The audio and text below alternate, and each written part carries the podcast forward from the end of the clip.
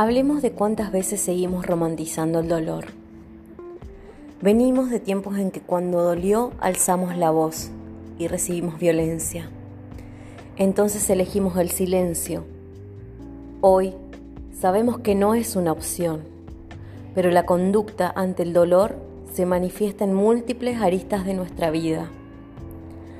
Pareciera que es normal Pareciera que es normal duela el cuerpo y se hinche mucho cuando menstruamos.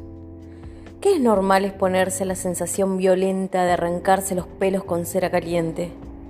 Que duela cuando nos compartimos con penes, que duela cuando vamos al gineco y ponen, en el, el espéculo, que duelan las tetas cada mes, que duela o moleste después de tener relaciones sexuales, que duela amamantar.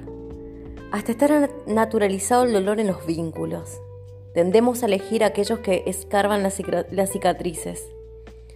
El dolor no dejará de existir, pero detrás del dolor existe el placer. Y es una lección que conlleva poner en práctica la voluntad de elegir otros caminos donde el dolor no esté naturalizado y sostener. El cambio de hábitos, su incorporación y el impacto real en el día a día lleva tiempo, tiempo certero te lo aseguro. La vida tiende a la vida, tu cuerpo no quiere doler. Lo que duele son las corazas que se desarman cuando se encuentran con el amor, que lo tenemos olvidado.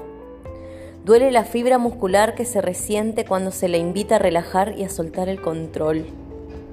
Duele la célula que está soltando las únicas huellas impresas. Duele el tejido que se encuentra con la posibilidad de soltar el camino conocido. Duelen todos los duelos que no hicimos. Lo que duele es la falta de confianza en la vida y en otros posibles caminos reales donde el placer sea el protagonista.